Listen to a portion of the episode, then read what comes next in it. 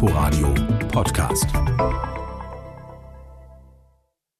Mit Nadine Kreuzzahler. Hallo und herzlich willkommen zu Quergelesen. Heute geht es um gendergerechte Sprache in der Literatur und um Bücher über das Erinnern und Vergessen. In Die Unruhigen beschreibt Lynn Ullmann, wie es war, mit ihren berühmten Eltern aufzuwachsen, dem Filmregisseur Ingmar Bergmann und der Schauspielerin Liv Ullmann. Gleich mehr dazu. Aber erstmal gucken wir uns wie immer an, was in dieser Woche los war in der Literaturwelt. Robert Seethaler steigt mit seinem neuen Roman Das Feld gleich auf Platz 6 der Spiegel Bestsellerliste ein. Am Donnerstag hat er sein Buch im Haus des Rundfunks vorgestellt. Mehr dazu gleich. Die Buchbranche will neue Wege gehen. Letzte Woche hat der Börsenverein des deutschen Buchhandels eine Studie zum Konsumentenverhalten vorgestellt. In den letzten fünf Jahren waren der Branche sechseinhalb Millionen Käufer weggebrochen. Den meisten Schwund gab es bei den 20- bis 50-Jährigen. Die Gründe laut der Studie Hektik und Stress, fehlende Zeit in der digitalen Multitasking-Gesellschaft und Serien auf Netflix und Co., die der größte Konkurrent fürs Buch sind. Alexander Skipe Davis, Hauptgeschäftsführer des Börsenvereins, stellte fest, dass viele sich auch vom großen Titelangebot im Buchhandel überfordert fühlten. Eine Chance sieht er darin, das Buch als Gegenpol zum hektischen Alltag der Menschen zu positionieren, also als Auszeit, als emotionales Erlebnis. Wie kann das klappen? Erste Ideen schlagen zum Beispiel vor, Leseorte im öffentlichen Raum einzurichten oder Bücher an unerwartete Orte zu bringen, wie zum Beispiel in Fitnessclubs. Edouard Louis, französischer Schriftsteller, 25 Jahre alt, wird Gastprofessor an der Freien Universität Berlin. Schon am 18. Juni, das ist Montag in einer Woche, übernimmt er die Samuel Fischer Gastprofessur. Das hat die FU letzte Woche mitgeteilt. Bekannt geworden war Louis 2015 mit seinem autobiografischen Debütroman Das Ende von Eddie über sein Coming-out als Homosexueller. Letztes Jahr erschien sein Roman Im Herzen der Gewalt, auch dieser wieder autobiografisch, über eine traumatische Gewalterfahrung. Thomas Ostermeier hat das Buch zusammen mit Louis für die Bühne adaptiert. Zu sehen ist das gerade an der Berliner Schaubühne. Die Antrittsvorlesung von Edouard Louis an der FU dreht sich um Scham, Kunst und Politik. Soweit die Neuigkeiten der Woche. Unser erstes Thema ist für viele ein Aufreger. Gendergerecht sprechen und schreiben. Wie geht das? Schriftsteller und Schriftstellerinnen, Schriftsteller Sterncheninnen oder Schriftsteller Unterstrichrinnen. Ist das wirklich gerechter oder nur Gaga? Das sagen Studierende an der TU Berlin dazu. Es ist mir komplett egal. Also ich finde es eigentlich nicht in Ordnung, wenn man sagt Tutor und nicht Tutorin. Mir ist persönlich ist das schon wichtig und ich finde, es tut keinem weh, sich anzugewöhnen, da ein Sternchen zwischenzumachen. Ich persönlich würde darüber nie jetzt irgendwie nachdenken, so, oh, der hat jetzt nicht Studentinnen gesagt oder so. Angenommen, ich habe den Satz, die Lehrer der Schule so und so beraten, hm, hm, hm, dann wäre das für mich sofort eindeutig, es geht um alle Lehrer, Lehrer und Lehrerinnen. Tatsächlich müssen wir jetzt aber schreiben, die Lehrer und Lehrerinnen der Schule so und so, weil wir alle ansprechen sollen. Eigentlich macht das alles nur ein bisschen komplizierter. Es ist kompliziert, ja. Aber unsere Gesellschaft verändert sich und damit auch unsere Sprache. Am Freitag tagte der Rat für deutsche Rechtschreibung in Wien und beriet über Gendersternchen und Binnen-I. Empfehlungen für eine einheitliche Schreibweise werden wohl noch länger auf sich warten lassen. Wie soll die Literatur damit umgehen? ARD-Reporter Frank Hertweg macht sich Gedanken. Wer Schriftsteller sagt und Frauen meint, unterstellt, dass das grammatische, also generische Maskulinum mit dem geschlechtlichen nichts zu tun habe. Wer einer der anderen Varianten wählt, stellt genau das in Frage. Dass die Sprache in irgendeiner Form unsere Gesellschaft widerspiegelt, ist so offensichtlich und darum mit Scheuklappen argumentiert, das eine habe nichts mit dem anderen zu tun. Aber umgekehrt folgt aus dieser Abhängigkeit nicht, Frauen könnten sich beim generischen Maskulinum nicht mit gemeint fühlen, auch wenn es historisch patriarchalischen Verhältnissen entsprungen sein sollte. Genese ist nicht gleich Geltung. Und die Geltung, das ist das Entscheidende, ist nicht mehr selbstverständlich. Ich bin nicht gemeint, dieser Ruf wird immer lauter. Schon die heute einigermaßen selbstverständliche Doppelung Schriftsteller und Schriftstellerinnen war das trojanische Pferd, mit dem die Gerechtigkeitsfrage in die Sprachfestung eingedrungen ist, die jetzt mit den letzten Truppen noch verteidigt werden soll.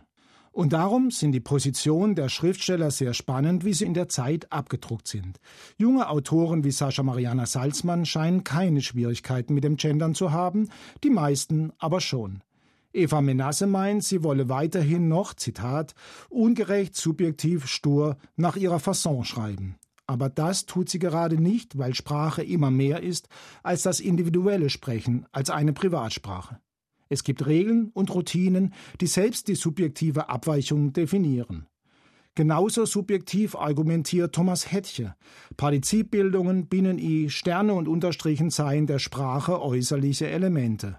Das klingt nach Präzeptor Germaniae, einem Schulmeister der Nation. Die Sprache verändert sich nicht einfach nur so naturwüchsig, sondern eben auch durch individuelle Schreibweisen, durch Goethe, durch Schiller, aber auch durch bürokratische Maßnahmen.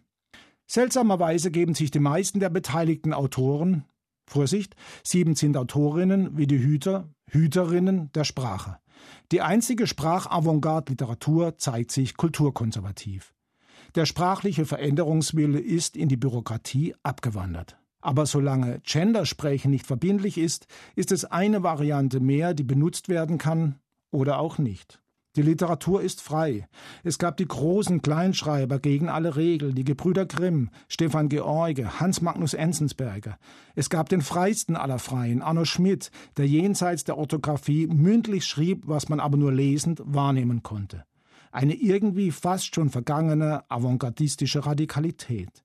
Wenn man ehrlich ist, ist das letzte Argument, das gegen die Genderisierung spricht, ein ästhetisches, das, jenseits des einfachen Weiter so, gar nicht so leicht zu definieren ist. Nur der altgediente kulturkonservative Martin Mosebach ist dabei ganz ehrlich. Wir sprechen von Moral gegen Ästhetik. Und man kann sich dabei sehr wohl für die Schönheit entscheiden.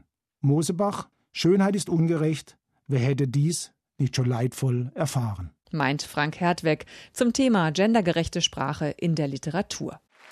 Applaus wie für einen Popstar schallte am Donnerstag durch den großen Sendesaal im Haus des Rundfunks und er galt Robert Seethaler. Der Schauspieler, Drehbuchautor und Schriftsteller aus Wien stellte seinen neuen Roman Das Feld vor. Das Feld, das ist ein Friedhof und hier liegen 29 Menschen begraben. Ein Mann sitzt auf einer Bank und hört die Stimmen dieser Toten. Das ergibt dann 29 Geschichten, die Robert Seethaler zu dem Porträt einer fiktiven Kleinstadt verschränkt. Das Feld ist ein Buch über das Leben und über den Tod, über das, was am Ende bleibt, über das Erinnern und das Vergessen. Für jeden Charakter findet Robert Seethaler einen eigenen Ton. Ein Mann erzählt sein Leben als Statistik. Eine Frau kommentiert einfach nur Idioten. Eine andere wendet sich an ihren Mann. Hier ein Auszug, vorgelesen von Robert Seethaler. Erinnerst du dich? Ich war neu an der Schule. Und schon am ersten Tag fragtest du mich im Lehrerzimmer, was mit meiner Hand los sei. Sie ist verkrüppelt, sagte ich. Kann man nichts machen. Du hast sie genommen und angesehen. Dann zeigtest du aus dem Fenster und sagtest, siehst du den Baum dort? Seine Äste sind nicht verkrüppelt, sondern einfach nur krumm. Und zwar deshalb, weil sie der Sonne entgegenwachsen. Ich fand das ehrlich gesagt ziemlich gefühlsduselig. Aber es gefiel mir, wie du mit dem Daumen über meine Finger strichst 50 Jahre später hieltest du immer noch meine Hand. Es kam mir vor, als hättest du sie nie losgelassen. Die Geschichten sind miteinander verknüpft. Einzelne Figuren tauchen woanders wieder auf. Planen könne er seine Bücher nicht, sagt Seethaler. Ich bin kein Planer. Ich bin kein Architekt und hab's nicht so mit Struktur. Und ob das jetzt Roman heißt oder wie auch immer, ist ja auch egal. Hauptsache, es ist ein Buch. Trotzdem gab es für dieses Buch ein Vorbild, eine Quelle der Inspiration, die die Idee zu Das Feld langsam in Robert Seethaler gefüttert hat. Es gab mal einen Gedichtband, den ich schon seit 30, 35 Jahren fast so mit mir trage und den ich sehr mochte damals. Das war die Spoon River Anthology, ein amerikanischer Gedichtband, mit der 300 Gedichte äh, in sich trägt die eben solche Stimmen der Toten in Amerika vom, aus dem Jahr 1915 äh, sprechen lassen. Und das trage ich so lange mit mir und wollte das auf meine Art auch machen. Robert Seethaler ist auch Schauspieler. Er hat in vielen Fernseh- und Kinofilmen gespielt, im letzten Jahr auch mal wieder im Tatort. Seinen ersten Roman hat er mit 40 veröffentlicht. So richtig Erfolg hat er seit 2012. Das Schreiben sei für ihn aber immer wieder mühsam, sagt Seethaler. Wie bei einer Zirkusveranstaltung. Das ist vielleicht wunderbar zu sehen, aber das Training ist hart. Für mich ist es mühsam, weil ich, ich kämpfe halt um jedes Wort. Die Bilder, die, die ich in mir trage, das ist nicht leicht, die zu ertragen. Und ich will die so genau wie möglich fassen. Und dafür will ich so wenig wie möglich Worte verwenden bei diesem Buch. Und deswegen ist es, ist es hart und ich spüre sehr genau, wenn etwas falsch liegt oder rhythmisch nicht stimmt. Das macht mir dann Sorgen. Robert Seethaler. Am Donnerstag hat er auf Einladung unserer Kollegen von Radio 1 im Haus des Rundfunks seinen neuen Roman Das Feld vorgestellt. Erschienen ist er im Hansa Verlag. Sehen, erinnern, verstehen. Alles hängt davon ab, wo du stehst. So beginnt Die Unruhigen, der neue Roman von Lynn Ullmann. Die Norwegerin ist eine der bedeutendsten Autorinnen Skandinaviens. Die Unruhigen, damit sind ihre berühmten Eltern gemeint, die Schauspielerin Liv Ullmann und der Filmregisseur Ingmar Bergmann. Von 1965 bis 1969 waren die beiden ein Paar. Er war 20 Jahre älter als sie. Die Tochter, Lynn Ullmann, schreibt jetzt über ihr Leben mit ihnen. Ihr geht es dabei vor allem um die Frage, wie erinnern wir uns eigentlich an Menschen und was bleibt hängen? Was wissen wir vom anderen und was macht das mit uns? Im Zentrum stehen Treffen mit dem Vater kurz vor seinem Tod mit einem Aufnahmegerät zwischen sich. Er sagte, dass Dinge fort waren, er sagte, dass die Worte verschwanden. Wäre er jünger gewesen, er hätte ein Buch darüber geschrieben, alt zu werden. Doch jetzt, da er alt war, schaffte er das nicht. Dieses Argument führte dazu, dass einer von uns, ich weiß nicht mehr wer, auf die Idee kam, wir könnten gemeinsam ein Buch schreiben. Als sie dann endlich anfangen, sind es nicht mehr nur Worte, die ihm nicht mehr einfallen. Er vergisst auch manchmal, in welchem Jahr er lebt oder dass er überhaupt Kinder hat. Trotzdem treffen sie sich, Erst Jahre später, nach dem Tod des Vaters, bringt sie es über sich, die Aufnahmen anzuhören. Da ist Krach, tastende Pausen, die Suche nach Worten. Sechs Aufnahmen.